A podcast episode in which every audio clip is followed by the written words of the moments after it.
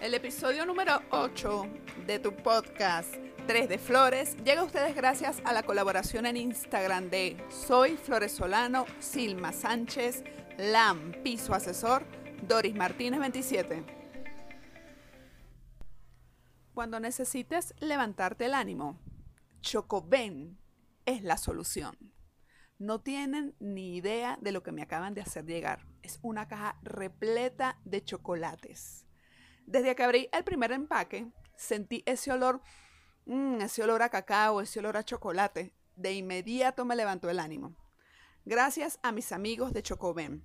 Ustedes tienen que probar también estos chocolates, así que visítenlos en el centro comercial Caricuao Plaza Piso 1 Local 115. Pasen adelante, bienvenidos a un nuevo episodio de tu podcast 3 de Flores la triada para tus oídos. Les cuento que recibí muy buenos comentarios del episodio 7. A los oyentes les encantó la participación de las tres niñas que me acompañaron en ese episodio. Gracias por sus comentarios, gracias a todos ustedes que del otro lado me están escuchando por YouTube, por Spotify y por Google Podcasts. El episodio de hoy está compuesto de los temas que ustedes sugirieron por la cuenta de Instagram 3 de Flores. Yo lo que hago de este lado es recopilar todas sus sugerencias, documentar y grabar. Es así como en este episodio los dos primeros segmentos se componen del tema de la adopción o rescate de mascotas abandonadas, donde cuento con la participación de dos profesionales expertas en este tema. Y en el segmento de parejas documenté otro tema solicitado, que es el romance en los adultos mayores. Este segmento, el día de hoy, está acompañado del tercer relato de Flores y Espinas de Doris Martínez. Aprovecho la oportunidad por aquí para felicitar a dos seguidoras del podcast, quienes cumplen años este fin de semana. Mariana Martínez cumple año mañana y Zoraida Flores el domingo. Que Dios te bendiga y que cumplas muchos años. Hoy que estás cumpliendo años, que Dios te regale vida. Ahora sí damos inicio a este nuevo episodio. Desde Caracas, Venezuela, en el control, edición y producción, con alegría y amor, Adriana Flores.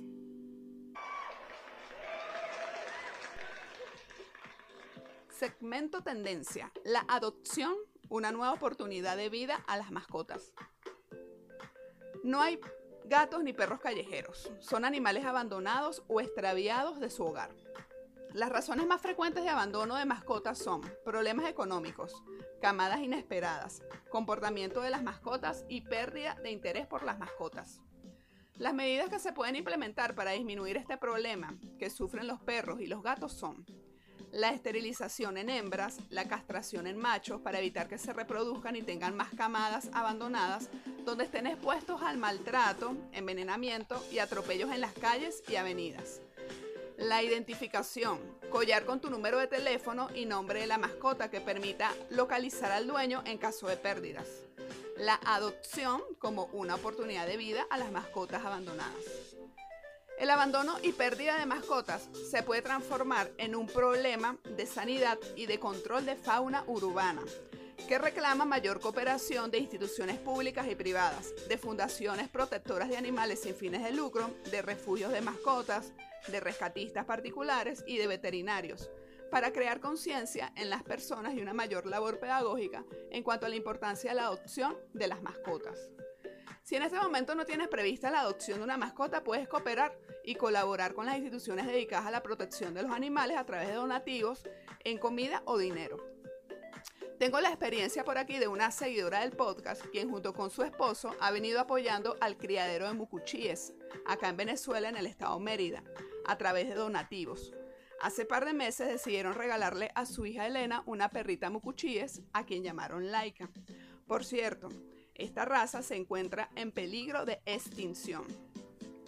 Acá en Caracas existen urbanizaciones donde los mismos vecinos han decidido organizarse para brindarles protección y cobijo a los animales.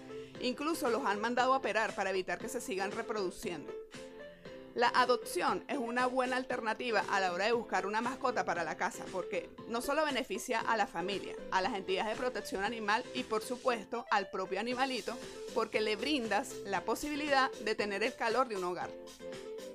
Si estás escuchando este episodio y tienes prevista la adopción, pero todavía tienes allí tus dudas, recuerda que las instituciones cuentan con personal calificado para asesorarte.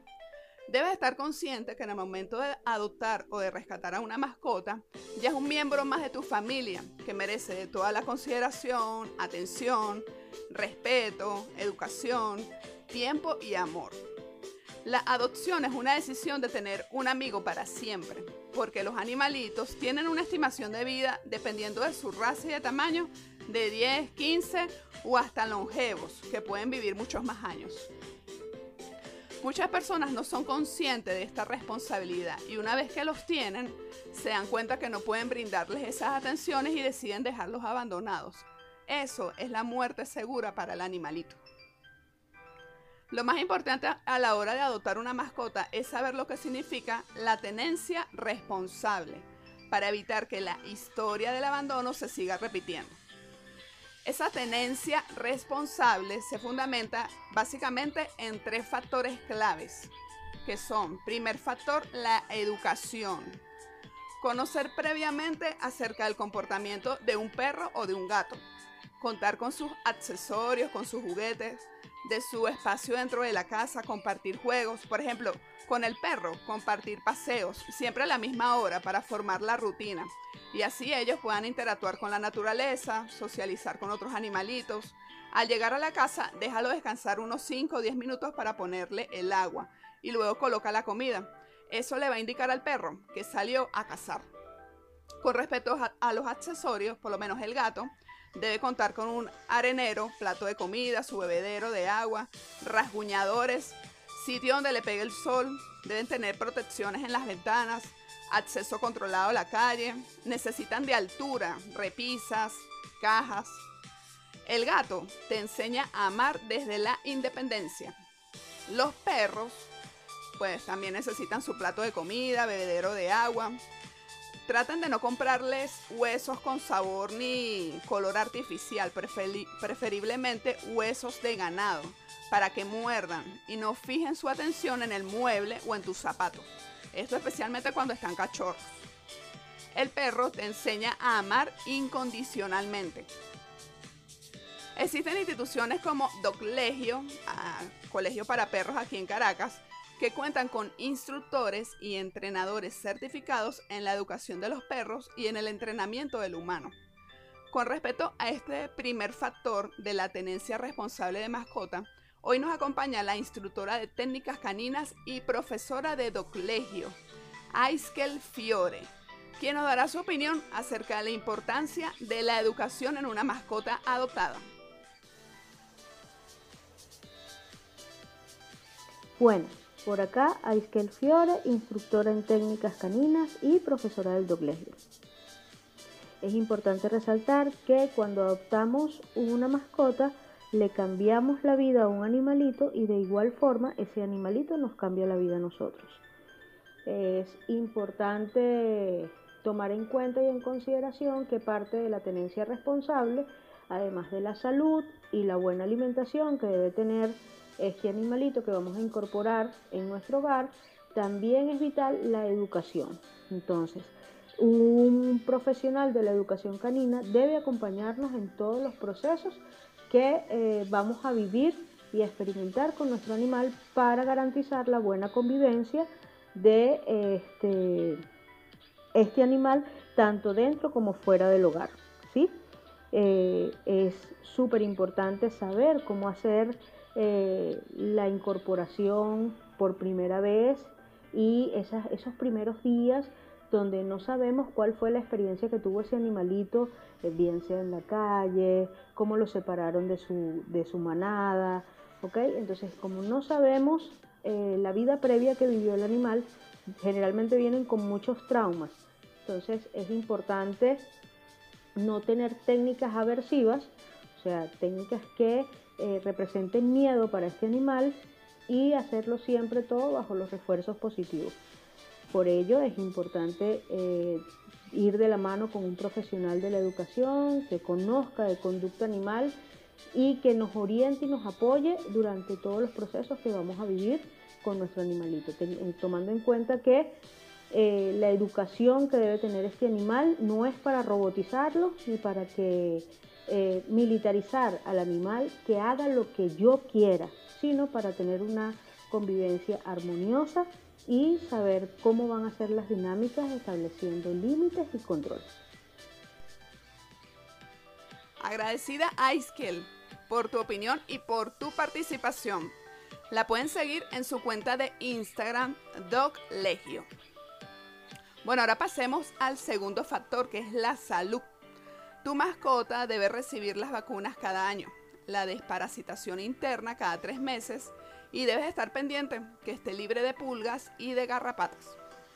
La castración y esterilización, que como muy bien lo comenta el doctor Otto Alvarado, beneficia a las mascotas porque reduce en un 100% las probabilidades de cáncer mamario, de próstata y los tumores de ovarios y testículos. Por acá les voy a compartir tres patologías que pueden presentar tu mascota para que actúes con celeridad a darle la atención médica con su veterinario. Los resfriados. En épocas de lluvia y frío, las mascotas enferman con más frecuencia de gripe. El virus penetra por la nariz generando rinitis, que veremos con los síntomas de estornudo, tos y decaimiento. Puede irritar los cornetes y bajar a la garganta, irritando sus cuerdas vocales, poniendo a la mascota ronca, pasando el virus a la tráquea, ocasionando lo que muchos conocemos como la tos de perro, por lo que es recomendable la atención con su veterinario ante los primeros síntomas del estornudo, para evitar una bronquitis, asma o pulmonía. Infecciones urinarias. Cuando tu mascota está orinando muy oscuro, con olor fuerte, con evidente dolor o molestia, a cada rato trata de orinar, son síntomas de infecciones urinarias, que puede deberse a una mala alimentación, envases de agua inapropiados, hasta afecciones de próstata y uretra. No automediques a tu mascota, acude a su veterinario para que los respectivos exámenes y el tratamiento adecuado. Intoxicación. Los signos más frecuentes son ataxia, no puede caminar derecho, se va hacia los lados, pupilas dilatadas, se le ven los ojos más negros, babeo, mucha salivación, diarrea y vómito, temblor de manera incontrolada. No le den leche ni aceite. Laven muy bien la boca con abundante agua fresca mientras es trasladado a la clínica veterinaria.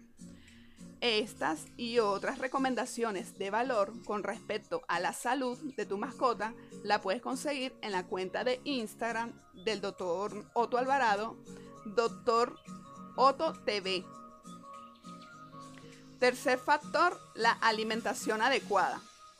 El gato y el perro son carnívoros. Si usted basa la alimentación, por ejemplo, de su gato solo con carbohidratos y vegetales, perderá la acidez en la orina, originando un ambiente urinario ideal para las infecciones urinarias y muchas veces la muerte por FUS, que es el síndrome urinario felino.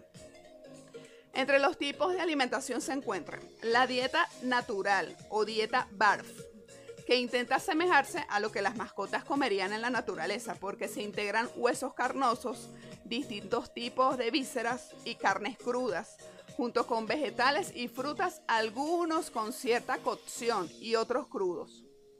La dieta cocida, similar a la dieta BARF, pero con carnes, vísceras y otros órganos vegetales cocidos. La dieta procesada, si vas a elegir los alimentos secos comerciales tradicionales, que por lo menos sus dos primeros ingredientes sean la proteína animal o carne, que no tengan colorante ni saborizante artificial. Y con respecto a este tercer factor, tercer factor de la tenencia responsable de mascota, hoy cuento con la participación de Sarak Mesnik, quien es miembro de la comunidad iberoamericana de nutrición natural en pequeños animales, SIMPA integrada por veterinarios y asesores en nutrición natural de varios países de Latinoamérica como Perú, Argentina, Venezuela, Colombia, Uruguay, México y Chile, quien quiso compartir su opinión acerca de la alimentación adecuada para las mascotas. La nutrición de nuestros peludos es algo que se ha delegado a terceros, pero la pregunta es, ¿siempre ha sido así? Normalmente nos dicen que es muy difícil balancear la comida de nuestros perros y gatos en casa, pero ¿por qué? Si logramos mantener vivos a nuestros hijos humanos con comida hecha en casa, e incluso los médicos nos piden alejarnos de los alimentos ultraprocesados y elegir siempre lo natural, ¿por qué habría de ser diferente con los perros y los gatos, que además son carnívoros? Lo que sí es diferente son los requerimientos. Los perros son diferentes a los gatos, los gatos a los perros y asimismo ellos a nosotros. Pero estos requerimientos no son imposibles de alcanzar. Cada vez es más común ver perros y gatos enfermos con alergias, obstrucciones, cáncer, artritis, obesidad, problemas renales. Así que debemos empezar a cuestionarnos si realmente estamos nutriendo a nuestros peludos o solo le estamos dando de comer. Si nuestra decisión es dar perrarina, deberíamos preocuparnos por leer los ingredientes, que al menos los tres primeros sean carne y especifiquen el origen. Evitar colorantes y conservantes artificiales como el BHT. También se pueden adicionar algunos alimentos frescos como el caldo de huesos. De esta forma, evitar la deshidratación constante que tienen nuestros peludos cuando comen perrarina, un alimento seco.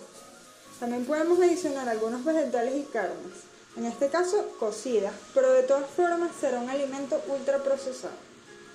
En caso de decidir dar alimentación natural y fresca, mi consejo es estudiar a fondo o preferiblemente asesorarse con un especialista.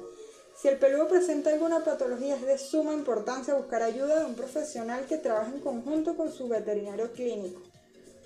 Actualmente, de los modelos, el más conocido es el BARF, pero este no es el único que existe. Hay varios modelos y se va a elegir, el que se vaya a elegir va a depender del peludo.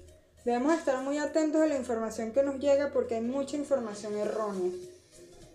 Por lo cual aconsejo buscar fuentes confiables y sea cual sea la decisión que tomamos, hacerlo desde el conocimiento. Deja que la comida sea tu alimento y el alimento tu medicina. Gracias Sara por tu comentario y por tu participación. La pueden seguir en su cuenta de Instagram, BuffKerry. Bueno, y como conclusión a este segmento tendencia, debemos dejar de lado la lástima por las mascotas abandonadas y actuar a través de la sensibilización por la causa, adoptando una mascota con responsabilidad, con conciencia y con información previa donde le demos importancia a la tenencia responsable y amorosa de los animales dentro del hogar. Las mascotas no son adornos, no son regalos, no debemos tenerlos amarrados en una terraza, no debemos maltratarlos, no son un sistema de seguridad, de emergencia, son un miembro más de nuestra familia. Debemos como comunidad ayudar en el control de fauna urbana mediante la castración y esterilización de los animales comunitarios para evitar su reproducción masiva también podemos cooperar con donativos a los refugios y fundaciones dedicadas al cuidado de mascotas abandonadas. Existen pensiones dedicadas a cuidar a mascotas en caso que requieras viajar. Al no ser adoptado, el perro o el gato está condenado a pasar el resto de sus días en un refugio y en muchos casos a ser sacrificado cuando en estos centros eh, se colapsan pues con la acogida de mascotas o morir en las calles. Y antes de cerrar este segmento, el segmento de tendencia, debo darle las gracias a mi gran colaboradora.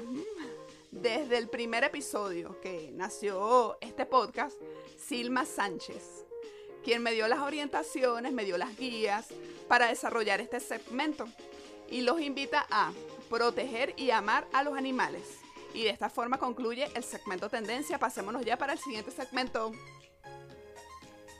Segmento Variedad. Historias de mascotas adoptadas y rescatadas. ¿Sabías que tu perro, además de hacerte compañía, tiene la misión de apoyarte en los momentos más difíciles de tu vida? Sí, los perros son criaturas que se dejan llevar por el amor, el afecto y el cuidado. Son extremadamente fieles y con la particularidad de generar un vínculo de espiritualidad con su dueño.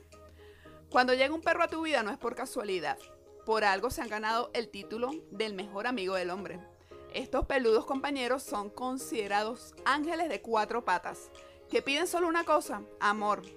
Tienen una sensibilidad tan alta que les permiten percibir y observar más de lo que tú puedes imaginar. Son capaces de ver dimensiones o niveles de conciencia para alertarnos del peligro. Existen terapias con perros para ayudar a las personas a recuperarse de problemas de salud como enfermedades cardíacas, el cáncer y los trastornos mentales. Por su parte, los gatos son animales místicos, envueltos en una ola de misterio. Tienen la misión de eliminar la energía negativa acumulada en nuestro cuerpo, producto de lo que convivimos a diario en la calle, como la envidia, el estrés, el rencor, las críticas, el odio esas malas energías, esas malas vibras, las traemos a nuestras casas y son nuestros felinos los encargados de absorberlas. Ellos tienen la capacidad de ver las cosas que nosotros no podemos ver y más aún de alejarlas. La semana pasada publiqué una historia en la cuenta de Instagram 3 de Flores, donde le pregunté a mis seguidores si tenían mascotas adoptadas o rescatadas para que me compartieran sus historias. Y de verdad quedé tan sorprendida con la receptividad que tuvo esa publicación y con la cantidad de anécdotas que recibí. Para este segmento de variedad les voy a compartir solo algunas de ellas, así que disfrútenla. Cleopatra, la gatita adoptada por Roy Molina. Hace aproximadamente tres meses, Roy decidió publicar en su estado de WhatsApp que quería una gata, porque las hembras son las que cazan y alejan a los ratones y lo contactaron de una carpintería en el centro de Caracas. La fue a buscar con su bicicleta y fue amor a primera vista con Cleopatra. Ahora escuchemos la historia de Luna Lupita, la perrita adoptada por Jorleni Catalán. Nuestros caminos se unieron cuando yo tenía el corazón roto por la pérdida de nuestro bebé. Cuando llegué al albergue habían cuatro cachorros, Tres me lanzaron encima inmediatamente y al fondo en una esquina estaba mi luna Lupita, con su carita de corazón, temerosa, frágil, pero tan hermosa. Nos miramos e inmediatamente conectamos. Me acerqué a ella, la acaricié y ella lamió mi mano. Eso bastó para saber que de ahora en adelante sería parte de nuestra familia. Llegó a nuestro hogar con mucho miedo, le tenía miedo a la escoba, a los ancianos, a los niños, a las bolsas, las bicicletas y sobre todo a salir de paseo. Hice cursos online y comencé a seguir a varios entrenadores y psicólogos caninos en Instagram. Ahora disfruta mucho sus paseos. Ella y yo nos encontramos para cenar juntas. Es hermosa, dulce e inteligente. Y nosotros cuidaremos de ella hasta el último día de su vida. Cometa, el perrito adoptado por el esposo de Eddie Cavalieri. Hace seis años, su esposo llevó a su hija Isabela a un centro de adopción para que ella conociera de cerca la responsabilidad que implica adoptar una mascota. Cuando las personas abandonan los perritos porque se arrepienten y no pueden cuidarlos o cuando son maltratados por sus dueños. Y en esa visita, Isabela conectó con Cometa, por lo que su esposo decidió iniciar los trámites de adopción sin decirle nada a Heidi y llegó un día de sorpresa a la casa con Cometa, quien era un cachorro muy agresivo, asustado, rebelde, también sufría de ataques de epilepsia una vez por semana por la mala nutrición que tenía, era un perrito que había recibido mucho maltrato. El primer año fue bastante difícil porque Cometa no estaba acostumbrado a recibir tanto cariño. Tuvieron que educarlo desde cero. Ahora, ahora el perrito más cariñoso de todos. Es Park, la perrita rescatada por Michelle Torres. Hace aproximadamente cinco años la consiguió por la zona de la floresta acá en Caracas, junto con su esposa. Una noche cuando de broma casi la atropellan. Estaba muy asustada. Ellos recorrieron por la zona para verificar si alguien estaba buscando a la perrita y nada se acercaron a una estación de bomberos, pero no se hicieron cargo de ella y decidieron llevarla a la casa de una amiga que tiene una pensión canina para cuidar perritos cuando las personas se van de viaje o emigran, a ver si alguien se podía encargar de ella y adoptarla. Al mes siguiente, la fueron a visitar junto con su esposa a la pensión y la llevaron ese día a pasear por el parque. Spark, de una, se encariñó con Michelle ese día no la llevaron a la pensión, sino a su casa. y le dieron el hogar que Spark necesitaba, junto con otros dos perritos, el terrible Shelby y el bandido Ben. Spark es la más pequeña de la manada de terroristas. A su llegada se apoderó de sus juguetes y marcó su territorio. Es la que pone la alegría a la casa con su jovialidad. Sin pensarlo, él, junto con su esposa, le cambiaron la vida a esa perrita que casi atropellan esa noche por la floresta y quieren seguir con la compañía de la vagabunda Spark por muchísimos años más. Ahora escuchemos eh, la experiencia con el rescate de Luke, el perrito de Ana María Rodríguez. Hola Adriana, gracias por invitarme a tu podcast. Me encantan todos los temas y el de hoy es súper interesante. La verdad es que para quienes tenemos mascotas, pues bueno, ya sabes que es toda una experiencia, es algo que disfrutas mucho si realmente quieres a tus animalitos. Y para quienes estén pensando en adoptarlo, mira, la verdad ni lo piensen. El tema de adoptar una mascota o rescatarla es algo que no solo es que le va a cambiar la vida al animalito, sino que también te va a cambiar la vida a ti porque son tan felices y tan agradecidos por el hecho de tú haberlos adoptado y rescatado que cada día te lo van a demostrar con su cariño. Ellos realmente lo que quieren es una familia, una manada, por decirlo así. Entonces, pues vale muchísimo la pena. Yo te quiero compartir una experiencia con el tema de la adopción y el rescate de los perritos. Y es que la percepción de la gente cambia muchísimo cuando las personas ven, por ejemplo, en la calle a un perrito que está cuidado, que está, digamos, que tiene una familia, que recibe amor, como es el caso de Luke, a cuando es un perrito callejero. Me pasa muchísimo que en la calle la gente me dice, oye, qué lindo tu perrito, qué raza es, eh, dónde lo compraste o cómo hago para tener uno igual. Y realmente Luke es un perrito que vive en la calle, que pasó trabajo, y en las páginas de adopción he visto muchos perritos que son idénticos a Luke. Miren, yo lo que les digo a quienes quieren perrito y quieren adoptar y estén pensándolo, no lo duden mucho. Mira, un perrito callejero que esté cuidado, que esté bañado y que reciba todo el cariño de la familia que lo tenga, segurísimo se va a transformar y va a brillar, porque eso es lo que hacen las mascotas cuando las rescatas. Y bueno, para que vean el ejemplo de cómo cambia un perrito después de adoptado y cómo la transformación de la adopción se refleja, pueden seguir a Luke en Instagram como Luke-cotón de Tuliar. Gracias. Chayi, la perrita rescatada por Mari Jacqueline Rodríguez. Hace una semana, esto está reciente, Mari junto con su esposo estaban buscando adoptar un perrito. Incluso ya le tenían nombre, Charlie. Pero una noche lluviosa por la vía del Junquito acá en Caracas, casi atropellan a una perrita. La rescataron, la llevaron a su casa, le dieron de comer, le quitaron sus pulgas y de inmediato se encariñaron con la perrita. Tanto fue así que su hijo de dos años la llamó Chayi, por similitud con el nombre de Charlie.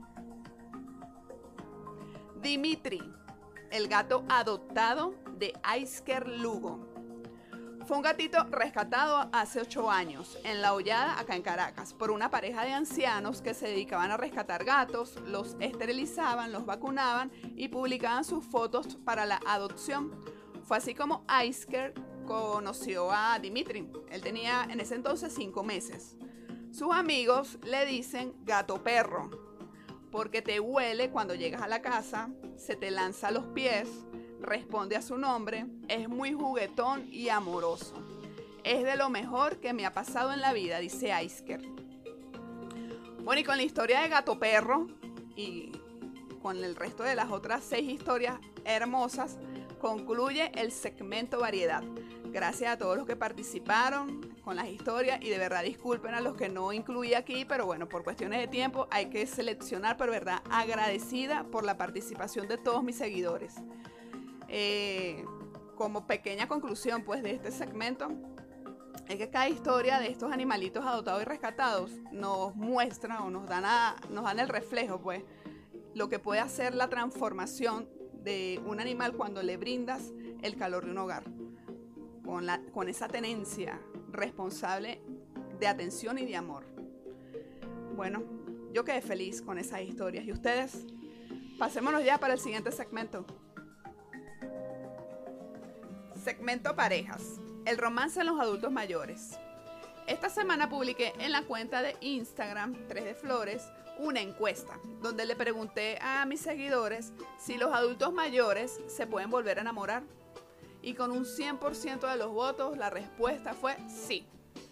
Las personas mayores, separadas, viudas o solteras pueden conseguir a alguien maravilloso que estuvo esperándote toda la vida, porque el amor no tiene edad. Nunca es tarde para encontrar el amor. La capacidad de enamorarse no se pierde cuando uno envejece. El amor en adultos mayores es revitalizador y mejora la calidad de vida. Por aquí algunos beneficios del amor en adultos mayores. Compañía. El tener a una persona a tu lado es una de las cosas que toda persona valora. También porque es la cura para muchas enfermedades como la depresión. Ilusión de estar enamorado, las ganas de levantarte cada mañana para ver a esa otra persona y seguir adelante juntos un día más de vida. Experiencia, te la dan los años y de conocer lo que quieres tú en esa pareja. Socializar con paseos en parejas o en compañía de otras personas, haciendo actividades recreativas. Trabajar la memoria, recordando las vivencias de tiempos pasados. Muchos adultos mayores afirman que el enamoramiento se vive con mayor intensidad que en la juventud, porque saben que el futuro es incierto. Y aunque no es el típico amor fogoso, la pasión se transforma en algo más tranquilo, más racional, sereno, reflexivo, que surge de una amistad, de un cariño, de una afinidad con alguien, con circunstancias e intereses comunes. A menudo estas relaciones o estos romances pueden resultar inesperados, luego de haber pasado mucho tiempo sin compañía. Por eso es vivido con una actitud más prudente, porque los adultos mayores valoran su espacio de privacidad, tras haberse liberado de esos compromisos laborales y de la crianza de sus hijos. Son personas con historias de vida propia, con gustos claros y sentimientos estables, que ya no tienen tiempo para falsas promesas. Quieren disfrutar de la compañía de una pareja donde predomina el respeto, la comprensión, el apoyo, la tolerancia, el amor, la comunicación, la cooperación y el interés mutuo. Comenzar una relación amorosa después de los 60 implica atreverse, ¿sí? Confiar en uno mismo, tener ganas de volver a empezar, exponerse frente a los demás, asumir los riesgos de un posible fracaso, desafiar prejuicios de la sociedad y de la familia, vencer el pudor de mostrar un cuerpo gastado por los años, pero que donde sin lugar a dudas el erotismo y la intimidad se hacen presentes a través del compromiso emocional de ambos. Y como conclusión de este tema del segmento de parejas de hoy, mientras estemos vivos, el amor se puede dar a los 60, a los 70, a los 80, a cualquier edad, siempre y cuando uno quiera. Se da de otra forma, sí, pero es igualmente maravilloso. Bueno, y al son de este bolero, tan sabrosito para bailarlo en un solo, en un solo, ¿cómo lo llaman? Un solo ladrillo. Vamos a ponernos muy cómodos para disfrutar del tercer relato de Flores y Espinas. ¿Por quién? Por Doris Martínez. Adelante, Doris.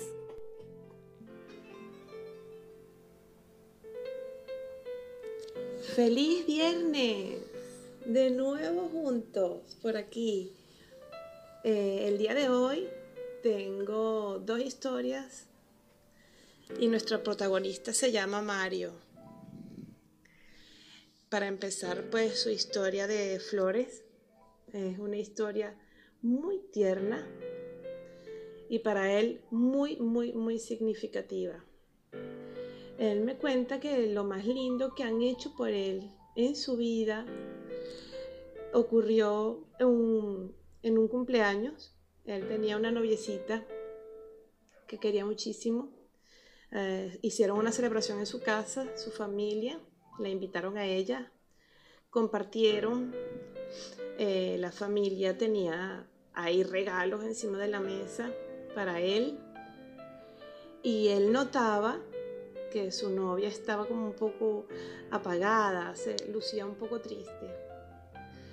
Eh, Mario abre los regalos y claro, eran regalos maravillosos. A su familia le compraba las cosas que a lo mejor sabían que le iban a encantar, a lo mejor eran regalos ostentosos.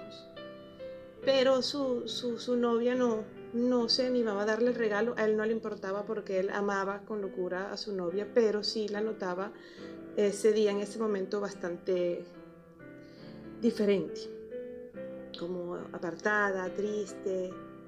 Bueno, él no lo tomó muy en cuenta en ese momento porque estábamos, estaban en la familia, estaba todo el mundo reunido, en fin. Después que acaba el cumpleaños, eh, él lleva a, su novia a su casa, se despiden. Él sí quedó así con el corazón un poco apretadito por, porque ella no, no, se, no se veía bien.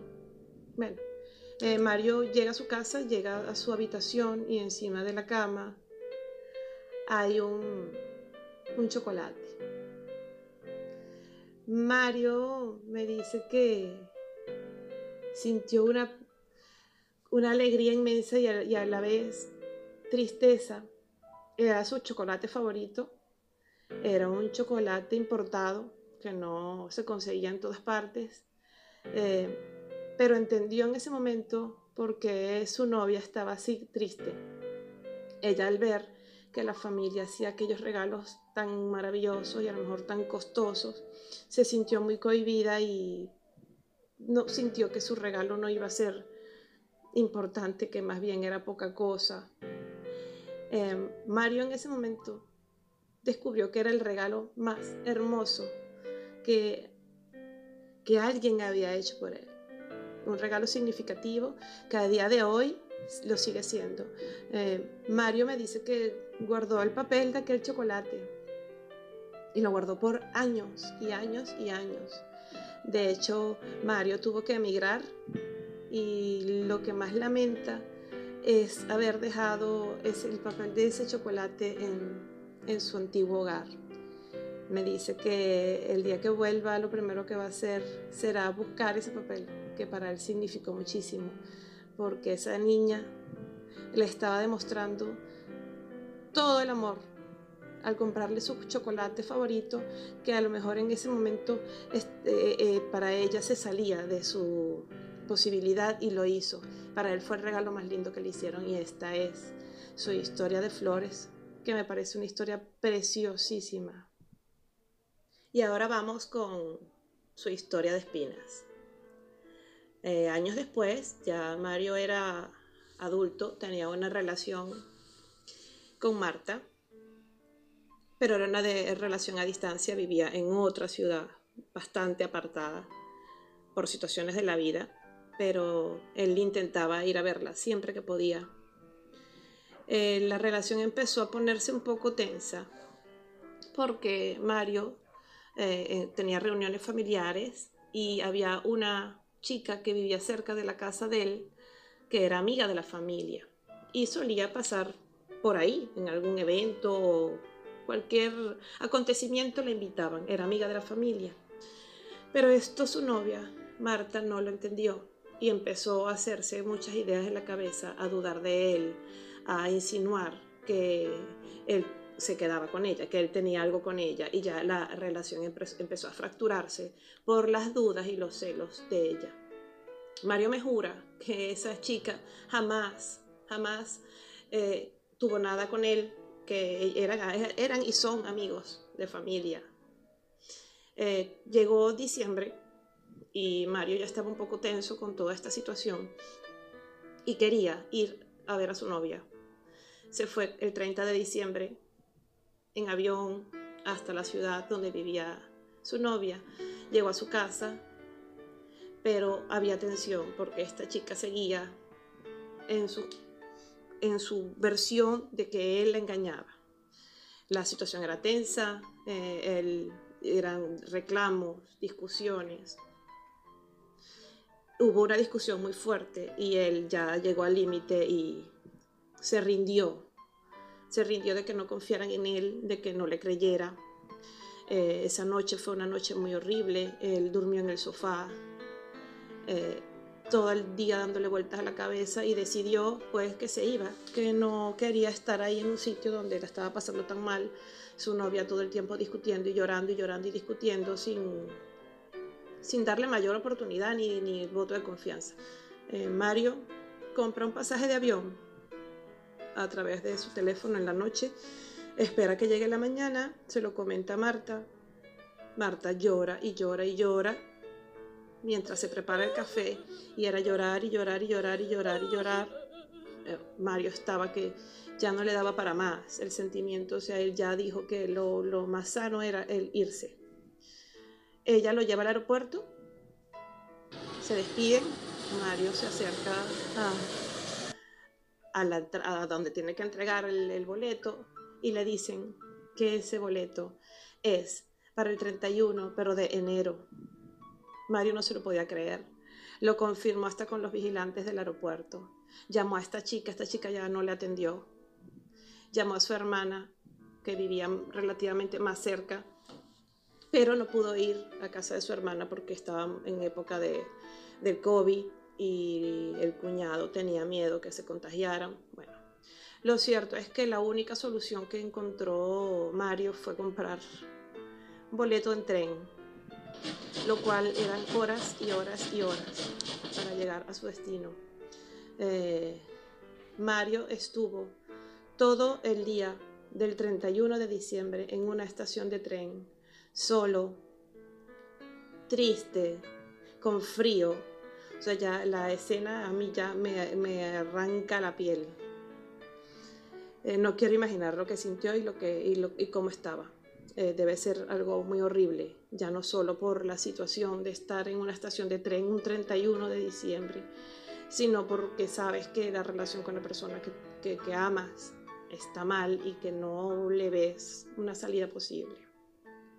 El tren de Mario salía a la 1 y 45 de la madrugada. Mario pasó toda esa noche en la estación esperando el tren eh, viendo los fuegos artificiales, escuchando gritos de celebración en la gente, en sus casas, en sus edificios, eh, compartiendo andén con otros extranjeros que estaban de paso. Les dio el feliz no tenía a más nadie. Llegó a su casa a las 6, 7 de la mañana del día siguiente. Y esa es la historia de espinas de Mario una historia de mm, súper triste, aparte por la fecha. O sea, nadie espera ni nadie desea nunca pasar un fin de año en esa situación. Yo espero que Mario, ya donde estés, esté feliz, que tu situación esté mejor, que encuentres el amor, esos, esos amores a distancia, esos sacrificios que hace uno por amor, se valoran y eso será recompensado, estoy segura de eso. Muchísimas gracias, Mario, principalmente por mandarme tus historias. Gracias a todos por escucharme cada viernes. Estoy encantada de transmitir sus historias. Espero que nos sigan enviando más a través de 3 de Flores por el Instagram. Eh, recuerden, el amor vale la pena aunque a veces venga con espina.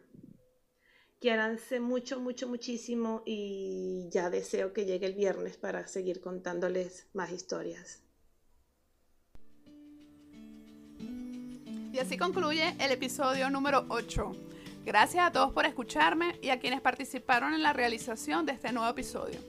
Continúen dejando sus comentarios, sugerencias de temas, relatos de flores y espinas en la cuenta de Instagram 3 de Flores. Tal día como hoy, 23 de julio, se celebra Día Mundial de las Ballenas y los Delfines para frenar la caza indiscriminada de estos hermosos animales en peligro de extinción. Día Mundial del Síndrome de Sjögren para crear conciencia con esta patología que afecta a miles de personas en el mundo, caracterizada por la resequedad de las membranas mucosas y las glándulas que producen humedad en los ojos y la boca. Recuerda, Vivimos en un mundo donde la gente juzga, critica y se espanta de lo mismo que ellos hacen a escondidas. No olvides continuar con tus medidas de bioseguridad ante el COVID-19. Si te cuidas tú, nos cuidamos todos, incluso cuidamos a nuestras mascotas. En la descripción de este video te dejo los links de las fuentes documentadas para este octavo episodio, así como las cuentas de Instagram respectivas, por si quieres documentarte más con respecto a los temas de hoy. ¿Te gustó el episodio, verdad? Entonces sigue estos sencillos pasos. Primero, dale like, suscríbete al canal de YouTube, activa las notificaciones y deja tu comentario. Con estos sencillos pasos formarás parte de la distinguida familia de Tres de Flores. Continúa disfrutando los episodios de este podcast por Spotify, YouTube y Google Podcast. Feliz fin de semana. Nos escuchamos el próximo viernes en un nuevo episodio de tu podcast Tres de Flores, la triada para tus oídos. Bueno, señores, esto se acabó, así que nos vemos.